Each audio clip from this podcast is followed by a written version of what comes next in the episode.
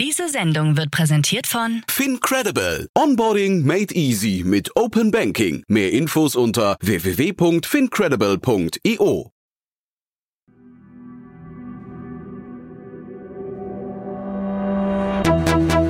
Startup Insider. Herzlich willkommen zu Startup Insider Investments und Exits. Mein Name ist Jan Thomas und ihr wisst ja, jeden Morgen begrüßen wir hier die wichtigsten Investorinnen und Investoren aus Deutschland, Österreich und der Schweiz und sprechen über Finanzierungsrunden und über Exits und über alles, was wichtig ist oder wichtig wird aus Sicht der Investorinnen und Investoren. Ja, und heute zu Gast Stefan Jacquemot von TS Ventures und Björn Lose von Cavalry Ventures, also quasi die neue innige Achse Köln-Bonn, die hier aufgebaut wird. Und die beiden haben ein Thema mitgebracht. Das Thema haben wir aber wirklich, ja, ich würde sagen, in der Tiefe und in der Breite maximal detailliert besprochen. Ein super Thema, viele Insights, viele Meinungen. Jetzt, wie gesagt, mit Stefan Jacquemot von TS Ventures und Björn Lose von Cavalry Ventures. Viel Spaß dabei. Heute zu Gast Stefan Jacquemot, Investmentpartner bei TS Ventures. TS Ventures ist das private Anlagevehikel von Tim Schumacher und mir. Wir sind also zwei Angels, die in einer sehr frühen Phase Pre-Seed Seed in Startups investieren. Gerne in SaaS-Themen, B2B, B2C, da sind wir sehr offen. Wir starten mit 300.000 Euro als Investment, ähm, initiales Investment und können dann bis zu 700.000 über die Zeit investieren.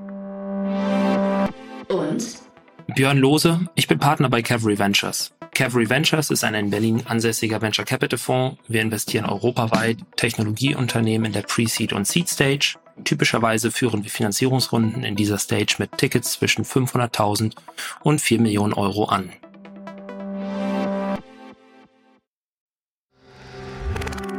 Werbung. Hi, hier ist Moritz, Marketing und Growth Manager bei Startup Insider. Wenn du über die verschiedensten Themen immer auf dem neuesten Stand sein möchtest, dann empfehle ich dir auf jeden Fall unsere Newsletter auszuprobieren. Von unserem täglichen Morning Briefing Startup Insider Daily zu unseren themenspezifischen Newslettern wie Krypto und Web3, Investments und Exits oder KI Kompakt bist du mit unseren Newslettern immer top informiert. Falls du interessiert bist, kannst du dich jetzt ganz einfach kostenlos anmelden und zwar unter startupinsider.de/slash insider. Investments und Exits.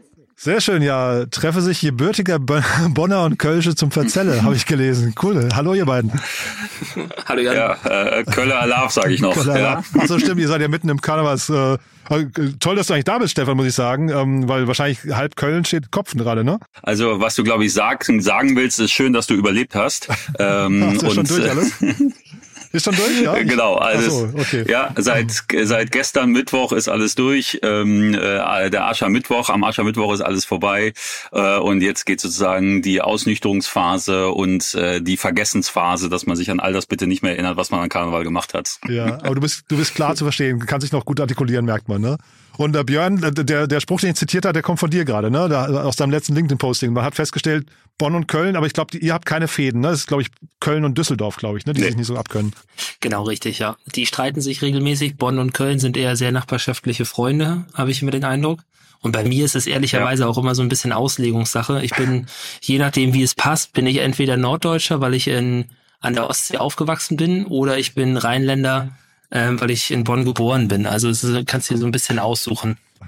Aber das ist ja total lustig, äh, Björn. Nur kurze Einschränkung, weil ich habe mir in den Pandemiezeiten eine Wohnung an der Ostsee gegönnt.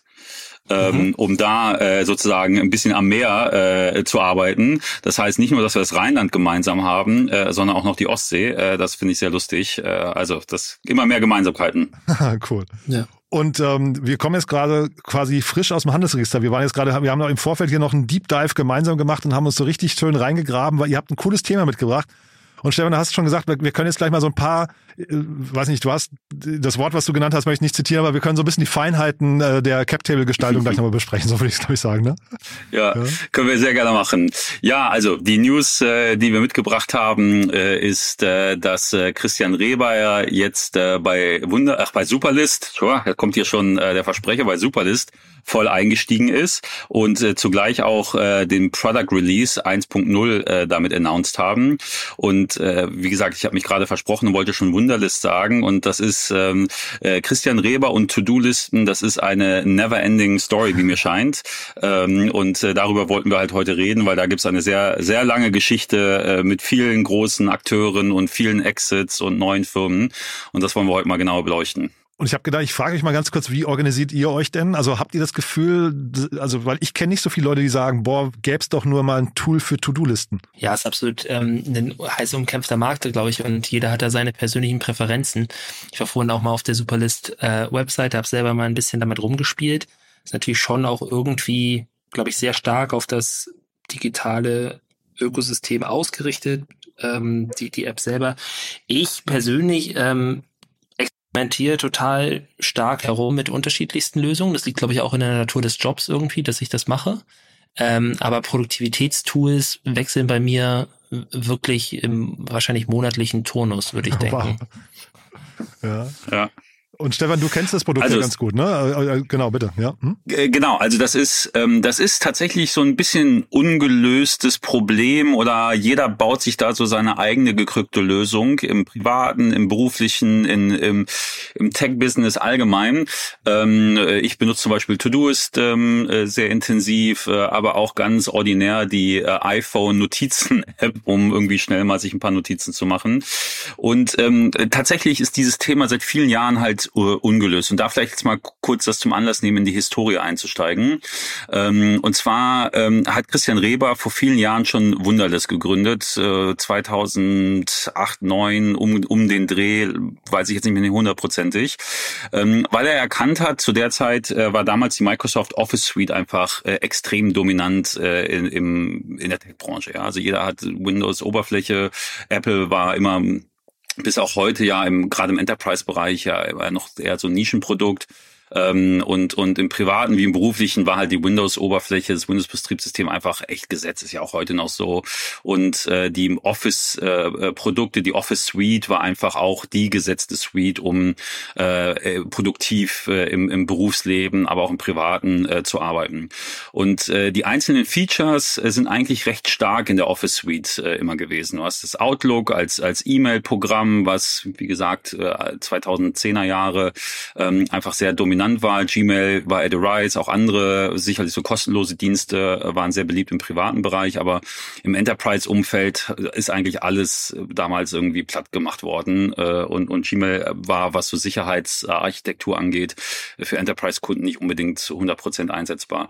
Und deswegen funktionierte Outlook ganz gut, äh, PowerPoint funktioniert, Excel funktioniert, Word funktioniert. Ob das alles simpel ist, ist dahingestellt. Sicherlich nicht simpel, deswegen gibt es sowas wie Trello-Boards und andere Möglichkeiten. Möglichkeiten, aber zu der Zeit war das ein ziemlich gesetzter Stack. Und das, was aber nicht so gut funktionierte, war tatsächlich Taskmanagement, To-Dos. Und das hat Christian Reber sehr smart erkannt und hat da einen Angriffspunkt für die Office Suite, äh, auf die Office Suite gesehen und gesagt, ich gründe einfach mal eine App, die total ähm, auf Tasks fokussiert ist und die äh, über die damals entstandene Cloud, muss man sich auch nochmal in das Jahr 2008, 2009, 2010 zurückversetzen. Äh, Cloud Computing war damals, äh, begann damals gerade erst, die über die Cloud, über alle Devices synchronisiert. Und, und ich glaube, das äh, ist eine der herausragendsten Punkte bei Christian Reber und seinen Produkten, ist, Christian gehört sicherlich mit zu den besten Produktdesignern, die wir in Deutschland haben. Also alles, was Christian Reber anfasst, kann man, glaube ich, blanko so sagen, ist schön. Es ist einfach ästhetisch schön. Mhm. Und äh, damals waren so B2B-Apps Apps noch ein bisschen äh, wenig ästhetisch bedachtet und äh, er war jemand, der also dieses Task-Thema äh, angenommen hat, hat es äh, wunderschön designt und über die Cloud äh, Cross-Device synchronisiert und damit auch teamfähig gemacht. Und äh, damit hat er echt einen guten Punkt gehabt und ähm, äh, war da sehr erfolgreich. Wobei Fun Fact, Wunderlist war ja eigentlich nur so ein Gruß aus der Küche, so ein Amüs-Göll, mhm. ähm, weil er eigentlich äh, was viel Größeres noch geplant hatte. Das Wunderkit, äh, so hieß es damals wo er komplett eine komplette Office Suite von Microsoft angreifen wollte, wo er halt ähm, eine Umgebung äh, bauen wollte, äh, wo man sozusagen so einem Open Source Gedanken äh, jede äh, Menschen ihre eigenen Apps produzieren können, da einstellen können, die dann alle miteinander interagieren. Die Vision war zu groß gedacht, das hat nicht geklappt, aber Wunderlist hat ganz gut geklappt. Und ähm, äh, die hatten äh, Nutzer äh, vor allem im privaten Bereich und sehr stark in den USA. Und äh, für Microsoft äh, ist das dann irgendwann sehr relevant geworden, äh, in dem Sinne, dass es auch sicherlich hier und da gefährlich war, wenn die Office äh, Suite angegriffen wird mit so, mit so einem Produkt. Und äh, wie das dann immer so große Tech-Giganten machen, ähm, äh, die haben äh, das dann einfach so, äh, aufgekauft sehr zur Freude von Christian Reber, aber äh, auch vielleicht ganz interessant zur Freude von einem Frank Thelen, der damals äh, mit einer der führenden Investoren war mhm. ähm, äh, bei Wunderlist und da zu der Zeit dann auch schon seinen äh, dritten Corporate Exit äh, hingelegt hat, nach Kauf da äh, bei, an Axel Springer und MyTaxi an Daimler. Ähm, du, Stefan, wenn ich nur kurz reingehen darf, sogar auch, das hast mir ja, gerade gesagt, ähm, so, sogar zur Freude seiner Frau, ne? Da, weil das ist ja vielleicht auch nochmal spannend. Hast du gerade im Vorfeld, Vorfeld gesagt, als ich gesagt habe, Christian Reber heißt ja gar nicht Christian Reber, sondern er hat einen Doppelnamen, den man nur nicht so kennt. Hast du gesagt, ja, weil seine Richtig. Frau auch ähm, Teil des Gründerteams war, ne? Äh, das ist korrekt. Also das waren die sechs Wunderkinder, äh, die damals die äh, Wunderlist gegründet haben und das waren sechs Co-Founder und eine davon äh, war Christian, ist Christian Rebers äh, Ehefrau, die damals äh, Kommunikation, PR, Marketing gemacht hat, ähm, äh, die auch äh, Founder-Shares hatte an der Firma äh, und ohne jetzt äh, hier zu sehr irgendwie äh, Geheimnisse zu verraten, natürlich haben alle Gründer äh, dann am Exit Geld verdient und das ist ein sehr schönes äh, Beispiel für, sage ich mal, Berliner Power Couple, wo dann auch sie äh, sehr viel Geld dann, dann mit dem Exit gemacht hat, nicht nur er. Äh, und äh, beide sozusagen ihren Beitrag zum Landhaus in Brandenburg äh, leisten konnten. Ich wollte dich aber nicht unterbrechen, du warst bei Frank Thelen und äh, Weiß nicht, warst du eigentlich noch nicht fertig, ne? Genau. Genau, nee, das nur am Rande. Also deswegen auch nochmal kurz äh, auch, auch Historie Frank Thelen an der Stelle kurz angekratzt, äh, dass er zu der Zeit äh, da sehr erfolgreich drei Corporate Exits äh, dann hingelegt hatte. Und ähm, ja, Microsoft hat dann Wunderlist gekauft. Ähm, das hatte, das war zu der Zeit, hatte ich da sehr viele Berührungspunkte mit dem Thema, weil äh, ich zu der Zeit bei Microsoft gearbeitet habe, für das Startup-Thema in Deutschland verantwortlich war und äh, mit Christian Reber, Frank Thelen äh, sehr eng zusammengearbeitet habe. Ähm, was die Akquisition angeht, äh, da nicht. Äh, da will ich jetzt nicht mich da noch irgendwie reindrängen. Das hat nicht die Deutsche Landesgesellschaft verhandelt, das hat dann das US-Team gemacht.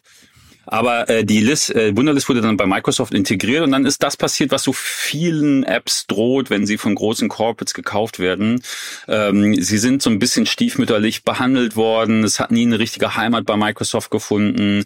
Äh, der Product Owner hat das Produkt nicht weiterentwickelt und Christian Reber war schon zu der Zeit, ich glaube, das kann man transparent sagen, relativ frustriert was aus seinem geliebten Produkt äh, wird. Und das ist ja auch für jeden Gründerin, jede Gründer ist das ja immer ist seine eigene Firma ja wie sein eigenes Baby. Und das dann äh, bei Microsoft äh, zu sehen, dass es nicht mit der Liebe behandelt wird, die der Gründer selber da reingesteckt hat, das war für Christian Reber immer schon sehr, sehr schmerzhaft ähm, und hat da auch bei Microsoft, ähm, man hat ja, wenn man so einen Exit macht, auch eine relativ lange Earnout-Phase, hat dann auch noch ein bisschen Zeit bei Microsoft verbracht, immer wieder versucht zu pushen, zu pushen aber äh, ist dann nicht so richtig auf, auf ja, Gehör gestoßen.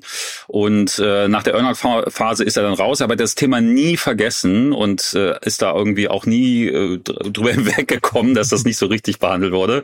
Und hat dann gesagt, ich gründe das einfach äh, nochmal. Also ganz ehrlich ist ja auch Christian Reber jemand, der so heads-on die Microsoft insgesamt angreift, ähm, indem, indem er mit Pitch ja äh, sozusagen die PowerPoint äh, angreift und jetzt wieder mit Superlist äh, To To-Do und Tasks angreift.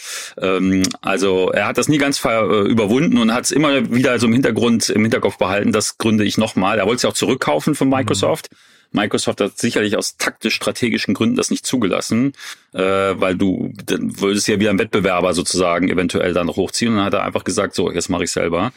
Ja, und da stehen wir jetzt gerade. Und das ist echt also ein ziemlich bold Move, den er da gerade angeht. Total. Björn, wir müssen dich mal reinholen. Was, was ist dein Blick da drauf? Ja, tatsächlich ein relativ ähm, emotionaler, ehrlicherweise aus der persönlichen Erfahrung heraus, weil das war damals so die Zeit, ähm, Microsoft Acquisition von Wunderlist, da bin ich so selber sehr tief in die Startup-Szene erst reingekommen und das war einer der ersten deutschen Cases, ähm, der an Big Tech in die USA verkauft wurde. Und das ist natürlich schon eine inspirierende Story.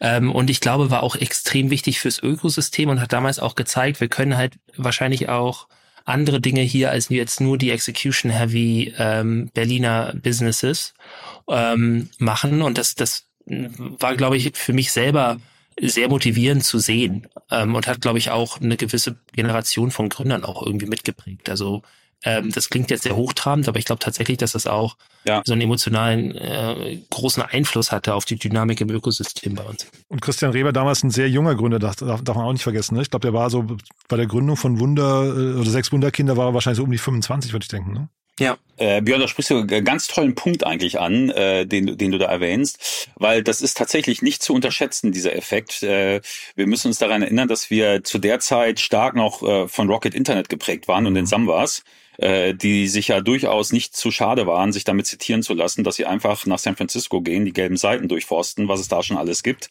und dann einfach eins zu eins das hier kopieren, ja, und sich dann von US-Firmen aufkaufen lassen, also von US-Startups aufkaufen lassen. War auch gut fürs äh, mit ne? Alan. Ja. Ja. War, war toll fürs Ökosystem. Ja. Also will ich das überhaupt nicht kleinreden, aber es war so dieses, wir kopieren einfach mal äh, und wir machen alles außerhalb des US-Markts. Das war ja so ein bisschen ähm, das, das Thema dort. Und ähm, und das hat, äh, das hat zum ersten Mal ist das durchbrochen worden mit äh, Christian Reber, äh, der tatsächlich, äh, Björn, wie du sagst, äh, ein ne eigenes Produkt äh, mit einer eigenen Idee in Deutschland gestartet, äh, an einen US-Tech-Giganten verkauft ähm, das war schon damals eine kleine Zeitenwende und das sieht man auch immer daran, finde ich, da gab es so einen Running Gag zu der Zeit, äh, dass bis dahin, also man kann so das Internet äh, in verschiedene Phasen unterteilen, auch mit den Startup-Ideen, die gegründet worden sind. Zuerst war immer alles irgendwas 24, das war so die erste Phase des Internets, äh, irgendwie Lotto 24 und wie das nicht aller hieß. Und dann gab es eine Phase, wo äh, alles so Ando irgendwie war, Alando, Zalando, was auch immer. Und dann gab es die Wunderphase, ja, Wunderflats ist ja auch ein Startup mhm. äh, aus aus Berlin, was mir gerade einfällt, Wunderlist und alles war irgendwie Wunder, mhm. ähm, die da, das da eingeführt worden ist. Von daher tatsächlich spannende Beobachtung. Mhm. Und ich habe gerade nochmal geschaut, ähm, Christian war auch damals, glaube ich, der erste. Sequoia Capital kam damals, ähm, glaube ich, über ihn nach Berlin. Ne? Das war, glaube ich, das erste Investment. Und auch Atomico reingeholt, Early Bird, also richtig starke Capital, richtig starker Capital Gesellschafterkreis damals gewesen. Ne? Ja. Ja, Christian Reber ist damals ähm, als einer der wenigen wirklich auf eine professionelle US-Tour gegangen. Also er hat sich dann wirklich äh, seinen Aktenkoffer geschnürt und ist in die USA rübergefahren und hat da über Wochen äh, VCs getroffen. Und ähm, wer Christian Reber kennt, äh, nicht nur, dass er optisch äh, perfekt äh, passt zu so einem amerikanischen äh, Founder äh, mit äh, Baseball-Cap und äh, immer so ein bisschen äh, die, ja geekig auftretend. Ähm, äh, er kann halt, wie gesagt, auch traumhaft schöne Produkte designen mhm. und bauen. Und das ist in den USA sehr stark aufgefallen. Und äh, aus dem Nähkästchen geplaudert, Sequoia war einer der letzten Termine, die er bei seiner wochenlangen Tem äh, Tour in den USA hatte. Bei einer der letzten Termine war dann Sequoia und die haben dann als erstes sind gesprungen und haben gesagt, das machen wir ähm, also das hat er schon nochmal ganz anders gemacht als die meisten anderen Gründer zu der Zeit. Und was ich spannend fand, ähm, Björn, kannst du ja vielleicht auch mal gleich kommentieren, weil ich finde das total interessant. Ähm, Early Bird ist in der Series B dazugekommen damals und ähm, ich habe dann Christian hier im Rahmen von Pitch damals interviewt, so vor, ich weiß nicht, sechs Jahren oder sowas. Und da hat er mir dann erzählt, dass ähm, der Kieran O'Leary äh, von Early Bird, der jetzt Blue, Blue Yard macht, ihm einen Blankoscheck ausgestellt hat und gesagt, egal was du danach gründest, ich bin auf jeden Fall dabei. Und das fand ich super. Also was muss man tun, um einen Investor so abzuholen? Ja, ich glaube, es ist einfach diese Conviction auf gute Teams. Ne? Also man sagt ja häufig, gute Teams sind in der Lage, eine äh, zweitklassige Idee wirklich hervorragend umzusetzen und daraus ein tolles Business zu bauen. Äh, umgekehrt, zweitklassige Teams sind auch in der Lage, hervorragende Ideen irgendwie in den ähm, Ruin zu treiben. Ähm, das, das ist, glaube ich, das ist, glaube ich, reine Conviction auf das Skillset von einem Gründer und ähm, ja, das Vertrauen in sein Talent oder sein ähm, in ihr Talent und und Fähigkeiten. Ne? Und ich glaube, das ist halt häufig auch in äh, Zusammenhang mit einem relativ einzigartigen Skillset zu sehen, glaube ich. Stefan hat das jetzt mehrfach betont, das ist irgendwie diese äh, Produktdesign, äh, Workflow-Design, Komponente, die sicherlich dort eine ganz große Rolle spielt und die auch irgendwo ähm, im Markt dann oder im, im Ökosystem ähm, relativ rar gesät ist. Ne? Du hast wahrscheinlich relativ viele Gründer im Ökosystem, die irgendwie in der Lage sind, ähm, sehr, sehr Execution-heavy Business Cases gut äh, durchzustrukturieren und ähm, äh, zu planen und, und, und zu exekuten, aber ähm, wenige, die vielleicht so ein, so ein liebevolles Händchen für Details haben und die in der Lage sind, ähm, ja, den Nutzer in einer Oberfläche, in einer grafischen Oberfläche so abzuholen. Und ich glaube, ähm, dazu gehört eben auch immer so ein unique Skillset. Und der Kieran O'Leary jetzt war stellvertretend für andere Investoren, die jetzt investiert haben in Christian und in Pitch. Wie denkt man als Investor, wenn dann ein Gründer sagt, also wir, wir haben ja jetzt Christian gerade sehr gelobt und gefeiert, aber wenn, wenn jetzt ein Gründer sagt, ich gehe aus dem Unternehmen, das ihr investiert habt, da gehe ich jetzt raus und dann, weil ich, hat er glaube ich geschrieben, weil ich so ein bisschen irgendwie äh, erschöpft bin, und dann so sechs, acht Wochen später kommt die Meldung, dass er jetzt in einem anderen Unternehmen durchstartet. Wie ist das äh, dann irgendwie einzuordnen?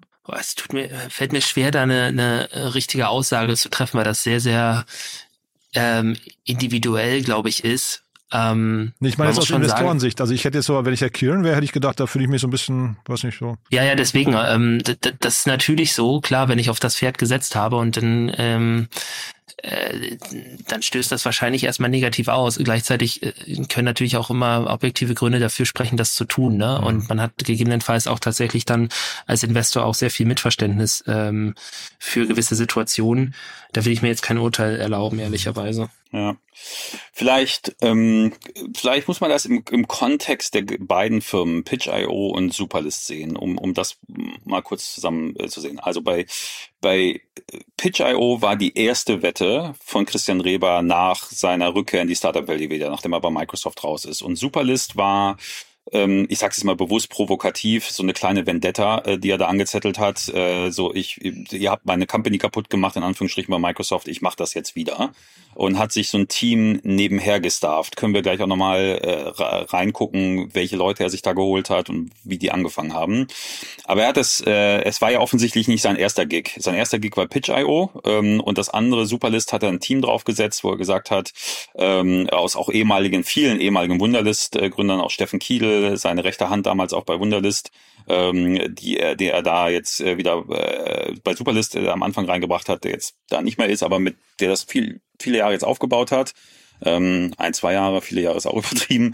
So, und dann war er bei Pitch.io. So, und jetzt ist ja bei Pitch.io die News rausgekommen, dass äh, der ein, das eingesetzte Kapital in einem sehr ungünstigen Verhältnis zum Revenue und zum Wachstum stehen.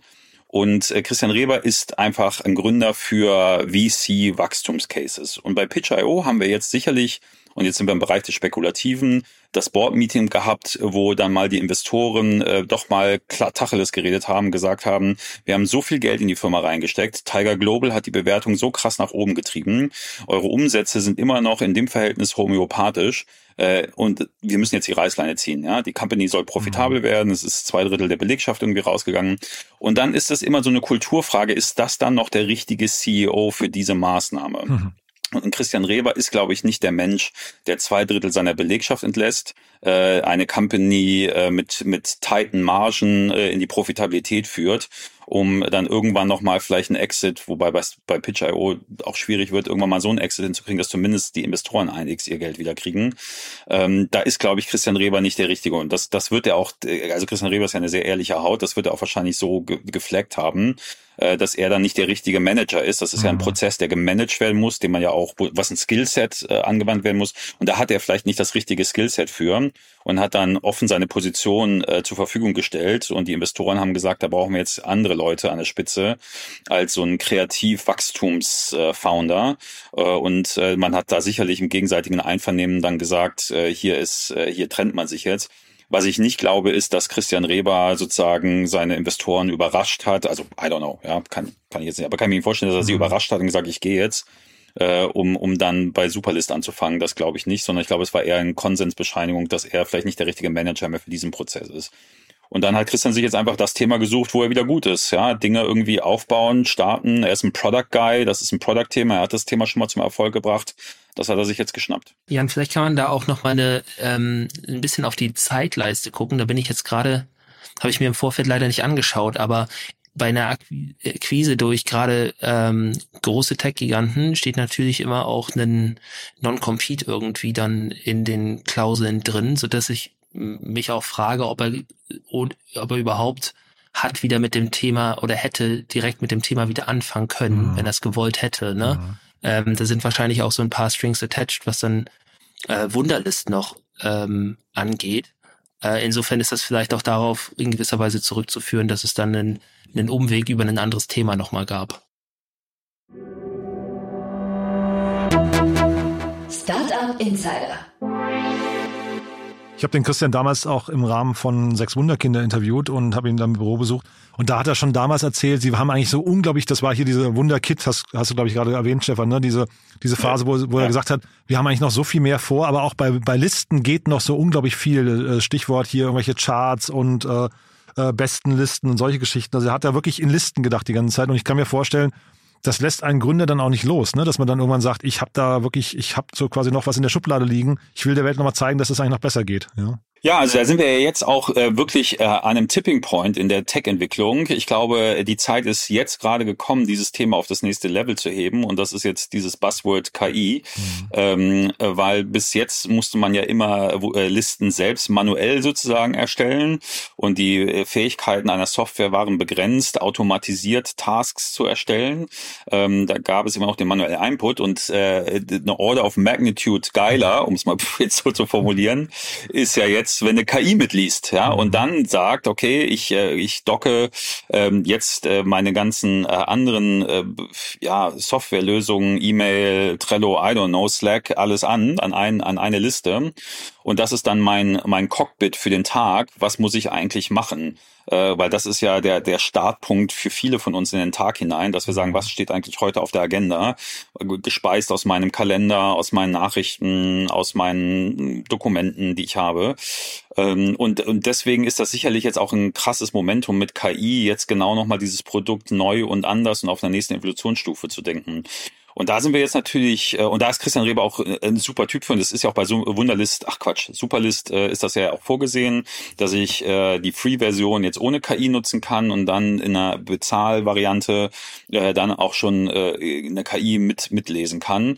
Und ähm, was ich mich jetzt halt frage, ist natürlich, äh, das ist jetzt ein sehr obvious Use Case und mhm. geht, man kann davon ausgehen, dass ein Google und Microsoft genau an diesen Themen auch gerade arbeiten. Ähm, und äh, das ist jetzt natürlich spannend zu sehen, äh, wie so eine Superlist im Konzert von einem Microsoft Copilot und Google mit seinen AI-Lösungen ähm, da äh, existieren will, weil Microsofts Copilot, der äh, auf meinem Desktop alles mitlesen kann, soll eigentlich ähnliche Funktionalitäten haben. Und wie tief die Taschen von Microsoft sind, ist allgemein bekannt. Und da jetzt als Gründer gegenzuhalten, das ist schon echt äh, eine mutige Wette.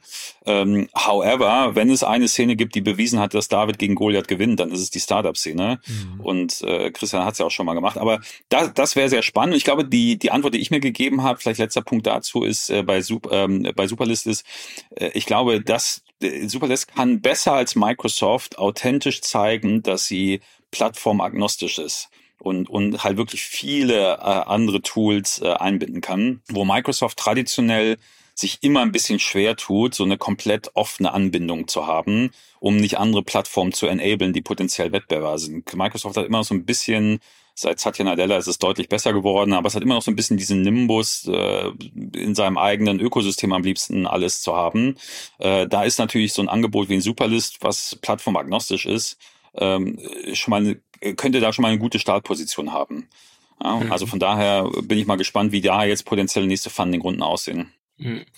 Was ich interessant finde, es gab damals bei Wunderlist, gab es auf der einen Seite das Argument, ähm, die App ist deutlich nutzerfreundlicher und die deutlich stärker oder besser designt. Das andere Argument äh, für die Akquise war allerdings auch, wenn ich mich recht erinnere, dass Microsoft ähm, es nicht so gut hingekriegt hat, den, äh, die Synchronisation zwischen verschiedenen Devices äh, abzubilden, wie bei wie Wunderlist das damals gemacht hat. Also du hast im Prinzip auf deinem ähm, auf deinem Smartphone einen To-Do erstellen können, das ist unmittelbar auf deinem Desktop aufgepoppt.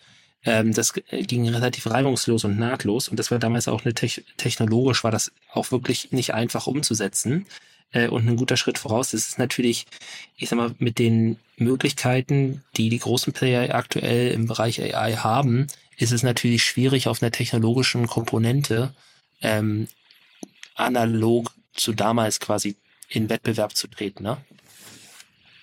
Ähm, total. Also das ist, aber das, ähm, also sehe ich exakt genauso. Und ich glaube, dass das einzige Einfallstor ist, dass Microsoft noch immer sehr stark in seinen eigenen Ökosystem denkt, also dass möglichst in so einem Copilot Teams integriert ist und PowerPoint und Outlook und Word und I don't know what, aber dass es halt äh, die, die Microsoft-Umgebung ist und äh, dass so ein äh, Superlist äh, halt vielleicht als erstes äh, ein Slack im Blick hat, ein, ein Notion im Blick hat, mhm. äh, ein Gmail im Blick hat Figma äh, und dann ja. Genau, ein Figma im Blick hat, was alles nicht Microsoft-Ökosystem ist ähm, und da vielleicht äh, auch äh, ein besseres Angebot liefern mhm. kann, als es am Anfang Microsoft kann. Mhm. Ich habe mich gefragt, Stefan, äh, du wirst wahrscheinlich keine Insights ausplaudern können, aber so ein Christian Reber, wenn man so jemanden ähm, akquiriert, ne, also das, das, das Team und so weiter, das ja, hat ja ein bisschen was von Equihire auch äh, und man sieht, da hat jemand eigentlich ein Gespür für UX und für, für Design. Der müsste doch eigentlich bei Microsoft, da müsste man doch unglaublich viel dafür tun, dass der sich bei Microsoft wohlfühlt und dann irgendwie auch da irgendwie eine, eine tragende Rolle spielt. Ja, das ist das ist ein, ein Riesenthema. Äh, ähm, was mache ich mit Talenten, die ich äh, geheiert habe? Ähm, das Grundproblem ist einfach, dass die Umgebung eines Corporates wie Microsoft nicht äh, zur Umgebung eines Freigeistes wie äh, Christian Reber und andere äh, passt.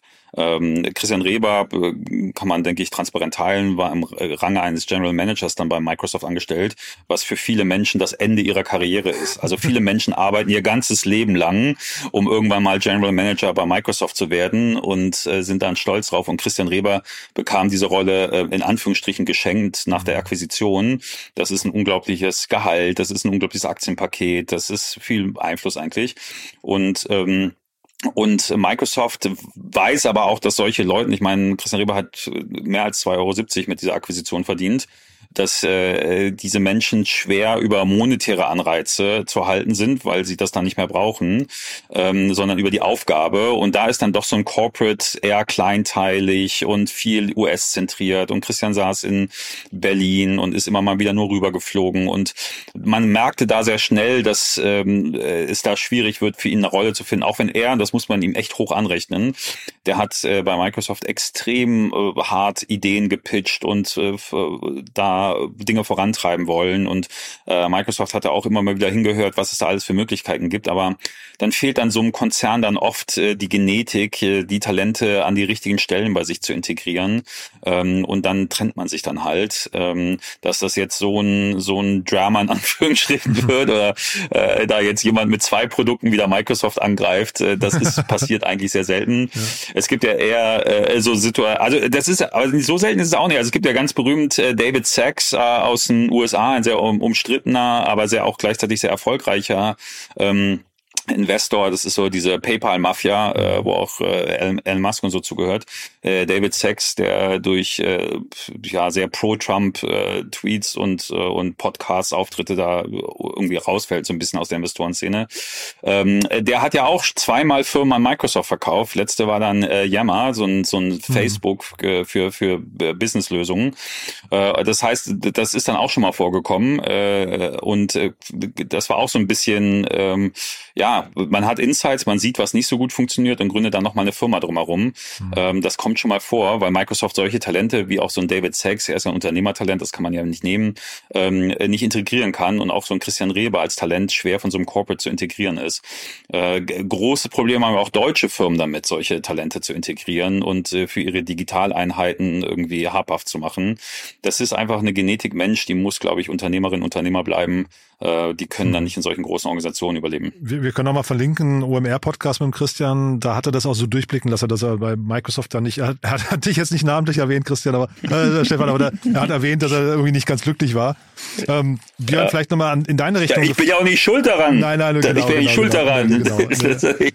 Genau, Björn, ich habe jetzt gerade gesehen, dass ähm, äh, sag mal, Superlist wurde 2020 gegründet.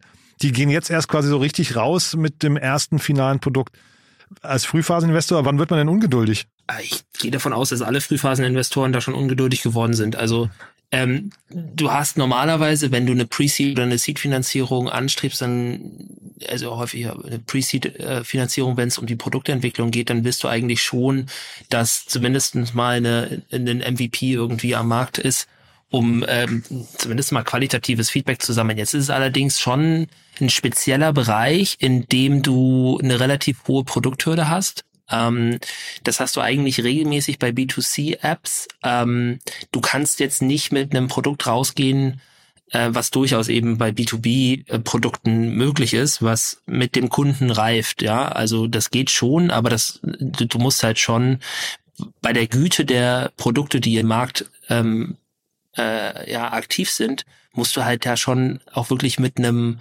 ordentlichen Aufschlag daherkommen, weil du hast halt häufig nur diesen einen Shot, um so richtig ähm, äh, äh, ja so einen so ein Momentum zu generieren. Und deswegen äh, siehst du auch solche Themen wie eine äh, Product Hunt Kampagne dahinter, um die entsprechende Zielgruppe, ne, Enthusiasten irgendwo anzusprechen, die auch einen Hebel haben, so ein Produkt in die eigene ähm, Community zu treiben, ähm, äh, dort ähm, ja intensiv das Ganze zu nutzen, um äh, um eben auch Feedback zu sammeln und, und dergleichen. Aber du hast nicht die Möglichkeit, diesen einen Schuss frühzeitig abzugeben und mit einem halbjährigen Produkt auf den Markt zu gehen. Dafür ist einfach die, der, der Wettbewerb viel zu intensiv und die Qualität der Produkte da draußen viel zu hoch.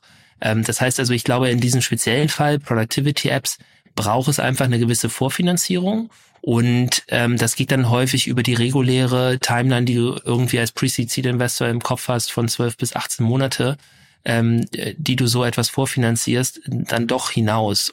Äh, ist, glaube ich, ein bisschen abhängig vom konkreten Bereich, wie lange es jetzt tatsächlich dauert, aber ähm, ich würde sagen, es ist jetzt nicht notwendigerweise ungewöhnlich, dass es schon zwei Jahre dauert, bis sowas dann steht.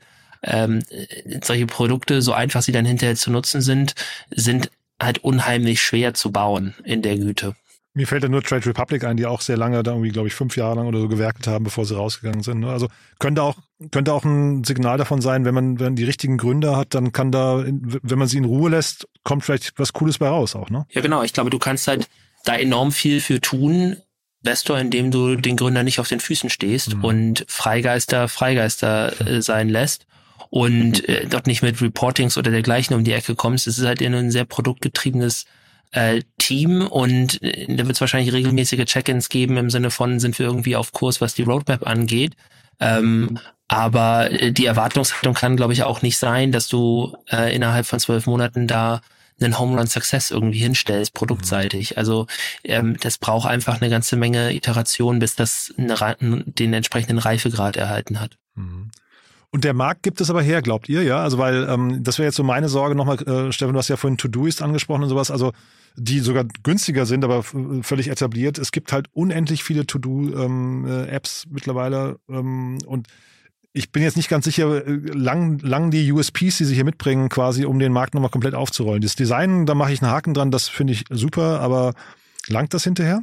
Also das ist ähm, das ist nicht einfach zu beantworten. Wie würde man wie würde man gucken, ob das äh, zu beantworten ist? Ich glaube, äh, wenn man jetzt eine NPS-Umfrage machen würde als Proxywert, wie zufrieden bin ich mit den aktuellen Lösungen, äh, dann würde, glaube ich, jeder äh, jeder To-Do-Lösung gerade so eine sieben, acht Punkte geben. Und wer mhm. sich mit dem Net Promoter Score äh, auskennt, weiß, alles, was unter neun oder zehn ist, bist du wechselbereit. Mhm. So, also nie, ich glaube, niemand sagt gerade, ich habe das Nonplusultra gefunden, lass mich in Ruhe, ich habe ich hab die Lösung gefunden, ich bin eingerichtet, das passt für mich. Mhm. Ähm, und solange ich nicht ein NPS von neun oder zehn auf einem Thema habe, habe ich einen Angriffspunkt. Und äh, da spielt sicherlich äh, Funktionalität, KI, deswegen sage ich ja, das ist gerade ein Momentum für dieses Thema da, mhm. äh, weil jetzt die Compute Power zur Verfügung ist, äh, diese ganzen Daten zu verarbeiten und zu einer To-Do-Liste äh, zusammenzuschrauben. Und äh, es, wir haben, wie gesagt, Christian Reber ist sicherlich in Deutschland einer der begnadensten Produktbauer, den wir haben,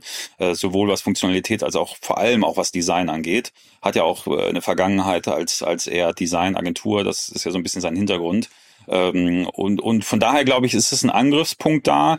Ähm, ich glaube auch nicht, dass es so ein klassischer Winner takes it all Markt ist, äh, so ein typischer Buzzword-Satz jetzt von einem Investor, ähm, dass es da sicherlich auch noch ein, ein paar Lösungen gibt.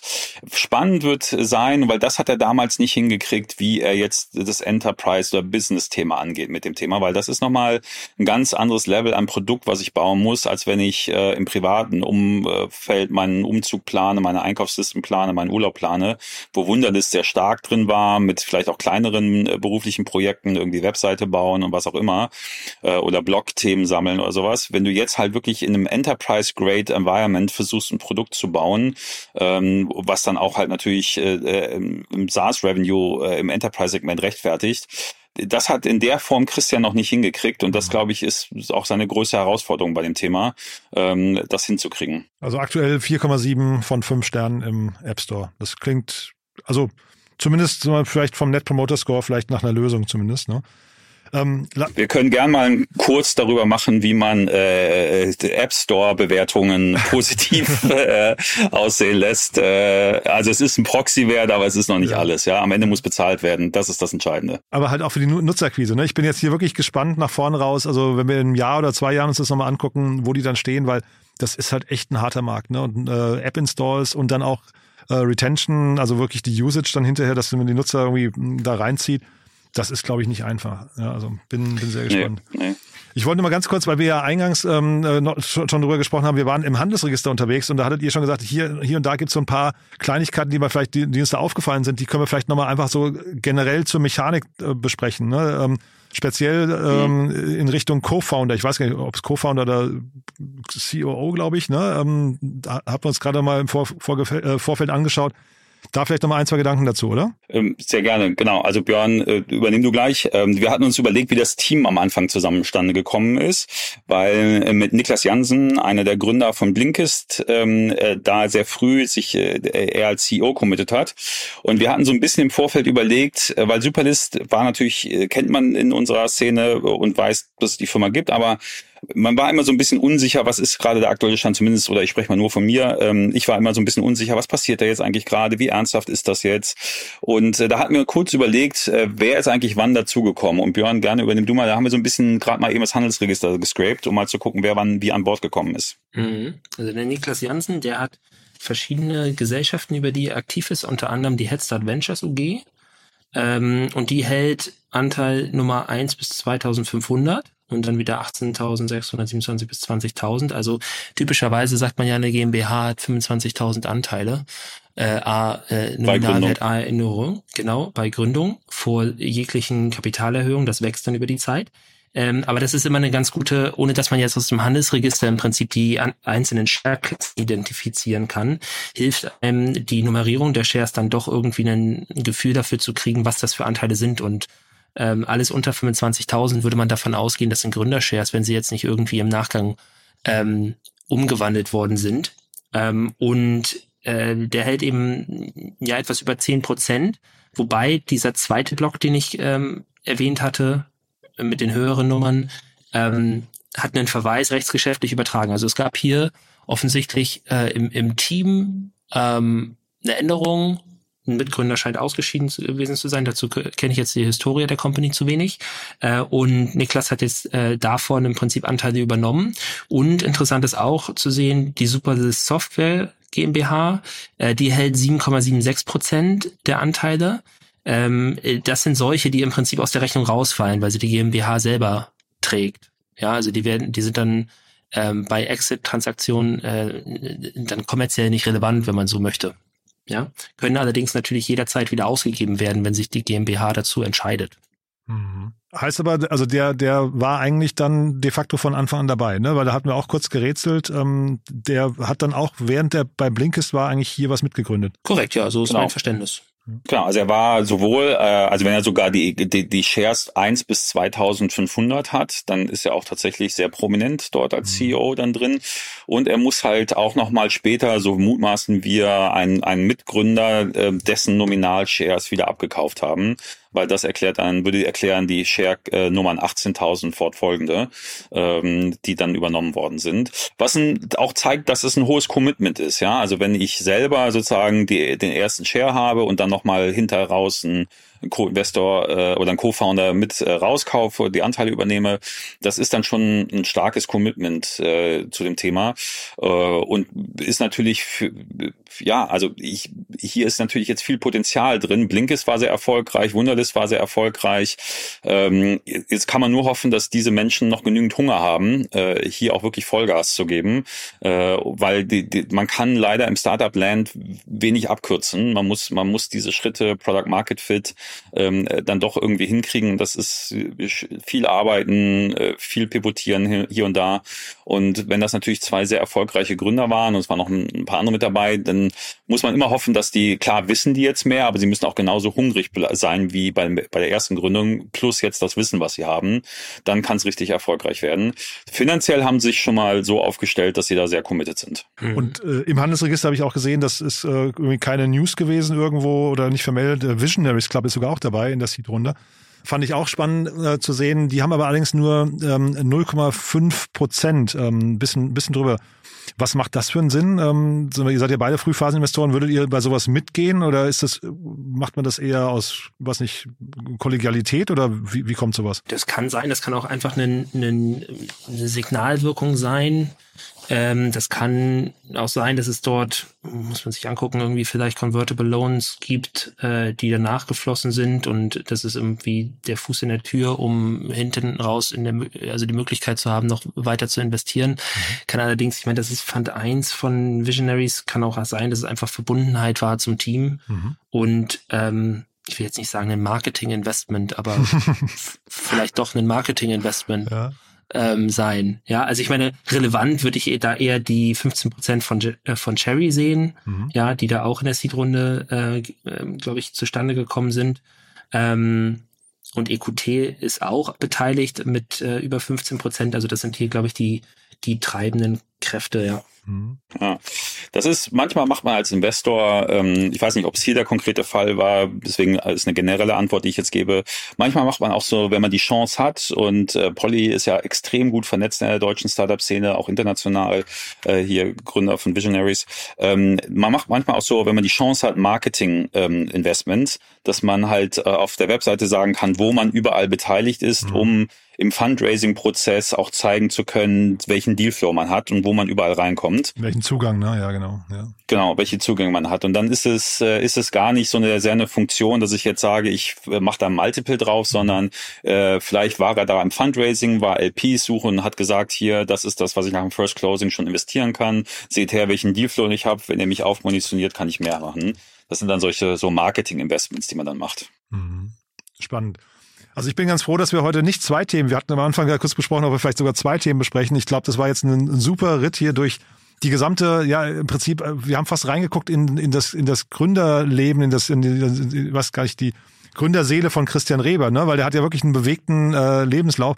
Ich glaube, wir fragen ihn nochmal an, ob er nochmal in den Podcast kommen möchte und quasi so ein paar der Fragen, die wir jetzt gerade aufgeworfen haben, nochmal beantworten möchte. Aber ich würde sagen, ja. wie erstmal bis hierher oder haben wir was Wichtiges vergessen? Ah, ja, auf jeden Fall haben wir was Wichtiges vergessen, Jan. Weil willst du, willst du wissen, warum ich glaube, dass das äh, erfolgreich wird? Weil es gibt da eine Sache, ähm, und zwar das Foto von Christian Reber, mit dem er in der Presse ist, was überall zu sehen ist. Ja. Aus sicheren Quellen weiß ich, wer dieses Foto geschossen hat. Ich auch. ja, das ist ein super, genau. super Foto, und, ne? Äh, ja.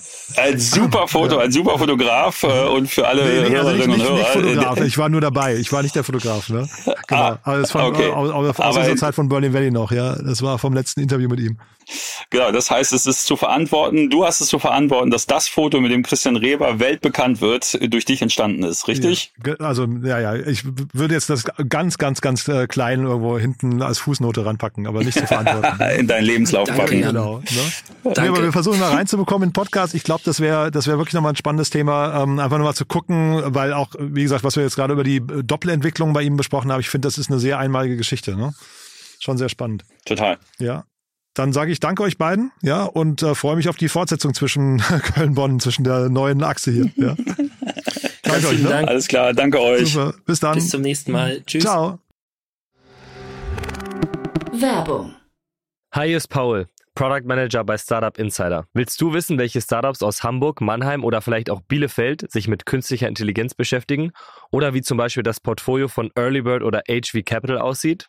Entdecke all das und noch viel mehr auf unserer Plattform kostenlos und ohne Begrenzungen. Unsere Datenbank umfasst über 20.000 Profile aller relevanten Startups, Investoren und Personen, die darauf warten, von dir entdeckt zu werden. Also, wenn ich dein Interesse geweckt habe, schau einfach mal auf unserer Plattform vorbei unter startupinsider.de/slash insider.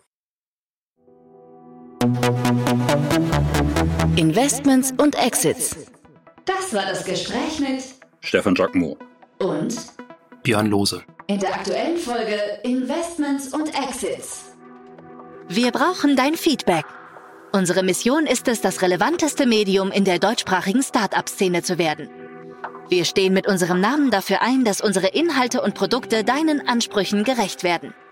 Daher schreib uns gerne deine Anmerkungen, Hinweise und Kritik an info at startup-insider.com oder hinterlasse einen Kommentar auf unseren Social-Media-Kanälen. Aufgepasst!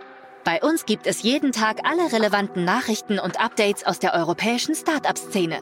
Wir versuchen in breiter Masse die spannendsten Akteure der Startup-Szene zu interviewen, damit du zu deinem Thema alle wichtigen Informationen findest. Damit du nichts verpasst, abonniere uns ganz einfach kostenlos auf deiner Streaming-Plattform.